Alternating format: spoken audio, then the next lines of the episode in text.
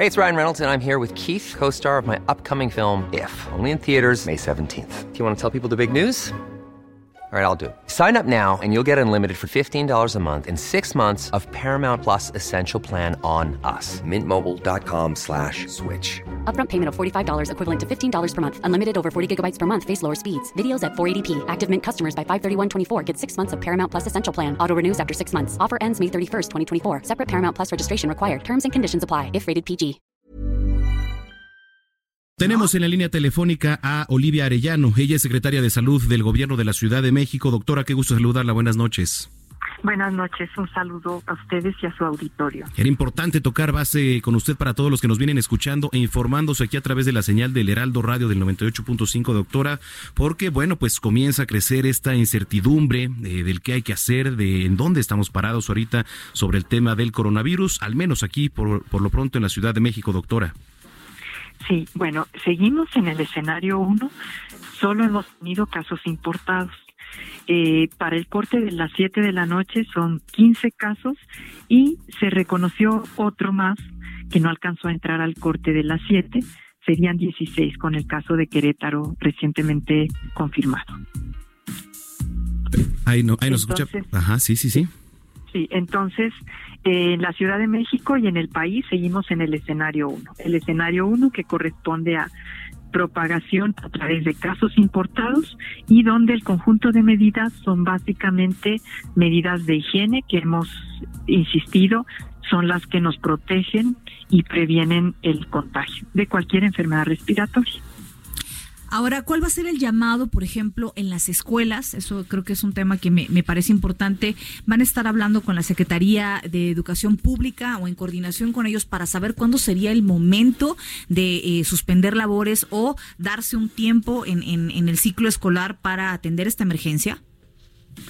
Desde luego tenemos mucha relación, vínculo e información, articulación con los distintos actores institucionales y por lo tanto eh, tenemos esta esta cercanía con el con el sistema educativo y con otros espacios turísticos culturales.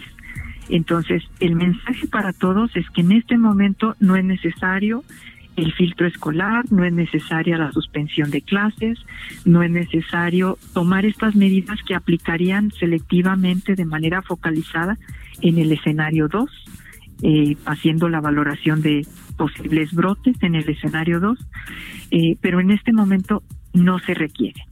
Ah, Entonces, en, ahora podemos ir con tranquilidad a la escuela, sí lavarnos las manos, sí asegurar que las escuelas tengan eh, todos los implementos de higiene, el, el gel con base de alcohol, mm. al 70%, y sobre todo sí insistir que si las personas están con un cuadro respiratorio, los niños, los universitarios, pues no acudan a, a las clases para que no contagien. Estamos platicando. Contagiarían de otra cosa, no de coronavirus. Estamos platicando con Olivia Arellano, secretaria de Salud de la capital. Eh, doctora, desde su experiencia, ¿a cuánto cree que, que crezca este tema del coronavirus, al menos aquí en la capital? Eh, nosotros estamos apostando a que por la velocidad de la de la presentación de los casos y eh, la el que todavía son casos importados, todos los casos confirmados son casos importados, que esto va a tener una eh, una velocidad no tan rápida como en otros espacios. También tenemos la enorme ventaja en que próximamente serán las vacaciones, ya las vacaciones de primavera, que eso también ayuda ayuda mucho a la ciudad porque la mete en una dinámica más pausada y eso también permite limitar los contagios de todas las enfermedades respiratorias. Claro, secretaria. Entonces creemos que, que estamos bien ahora en este escenario 1 y que, eh, por supuesto, si entráramos en el escenario 2, nosotros inmediatamente, tanto la Secretaría de Salud del Gobierno de México como nosotros, daríamos la información y avisaríamos de las nuevas medidas. Pero en este momento, tranquilos, no guiarse por rumores, no replicar eh, noticias falsas y sobre todo estar muy atentos a la información que se divulga por medios oficiales. Ahora, eh, se habla de que en el Aeropuerto Internacional de la Ciudad de México algunos eh, conocidos han llegado y dice, bueno, no hay filtros al momento cuando tú llegas. ¿En dónde sí se aplican estos filtros o se están aplicando no filtros eh, cuando se llega de vuelos internacionales o nacionales en el aeropuerto? Sí, sí se aplican los filtros.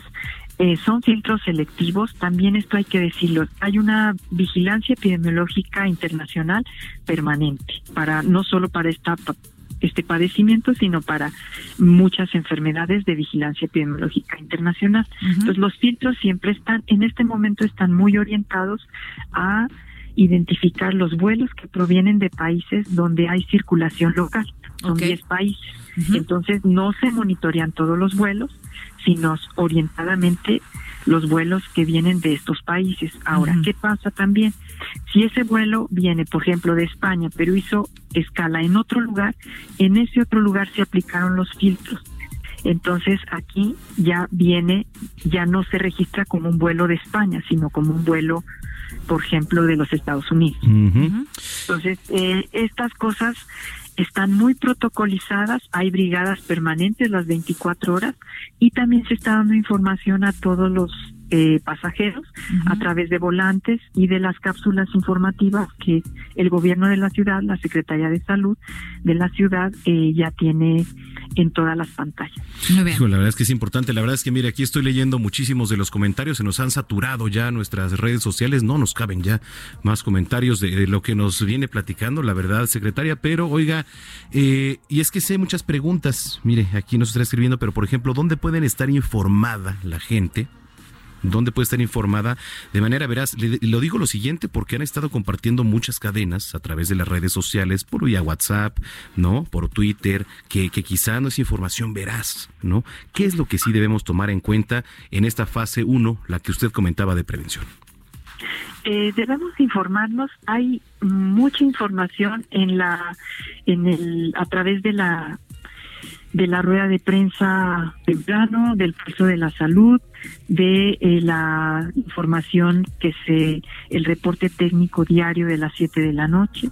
Hay bastante información oficial, entonces la sugerencia es opten por esos canales y pues desde luego apelar a ustedes que tienen una enorme responsabilidad social para divulgar la información eh, oficial con eso la gente estaría mucho más tranquila. Ahora, secretaria, eh, yéndonos a, lo real, a los números, a, lo que se tiene eh, o con lo que se cuenta aquí en, en, cuanto a salud y medicamentos y tratamientos viables para, para una pandemia aquí en la Ciudad de México, ¿vamos a poder hacerle frente en dado caso que se presente? ¿Hay medicamentos para tratar a miles de personas al mismo tiempo?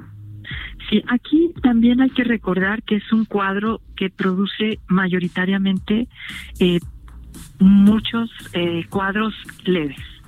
O sea, es como un catarro común en la mayoría de los casos.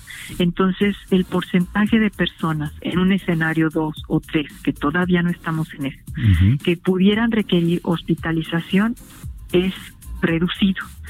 Eh, también para eso, desde luego, los tres escenarios están previstos, se ha trabajado y se tienen los insumos, los recursos para cada uno de los escenarios. Para el escenario 2 o 3, lo que está previsto, es, sobre todo para el 3, es ir escalando la capacidad de recepción de no solo de los hospitales de la Secretaría de Salud, sino también eh, estamos actuando coordinadamente con el Seguro Social, con el ISTE, con el Gobierno Federal. ¿Con algunos hospitales particulares también? Instalada. También, eh, siempre en caso de un escenario 3 de propagación masiva que se requiera, desde luego tenemos eh, este esta articulación con hospitales privados. Muy bien. Secretaria, pues importante lo que nos acaba de platicar. Gracias por haber conversado esta noche aquí en el Noticiero Capitalino y pues si lo permite estaremos en contacto con usted. Claro que sí, un gusto. Gracias, Igualmente. buenas noches. Olivia Arellano es secretaria de Salud aquí en el gobierno capitalino. Bueno, pues ya nos están regañando. If you're looking for plump lips that last, you need to know about Juvederm lip fillers. With Juvederm Volbella XC and Juvederm Ultra XC, your lip look, whether it's subtle or bold, can last up to one full year with optimal treatment and no additional maintenance. Find a licensed specialist and see if it's right for you at juvederm.com today. That's J U V E D E R M.com. Add fullness to lips in adults over 21 with Juvederm Volbella XC or Juvederm Ultra XC. Do not use if you have severe allergies or a history of severe allergic reactions, or if you're allergic to lidocaine or the proteins used in Juvederm. Tell your doctor if you have a history of scarring or taking medicines that decrease the body's immune response or that can prolong bleeding. Common side effects include injection site redness, swelling, pain, tenderness, firmness, lumps, bumps, bruising, discoloration, or itching. As with all fillers, there's a rare risk of unintentional injection into a blood vessel, which can cause vision abnormalities, blindness, stroke, temporary scabs, or scarring. For full important safety information, visit juvederm.com.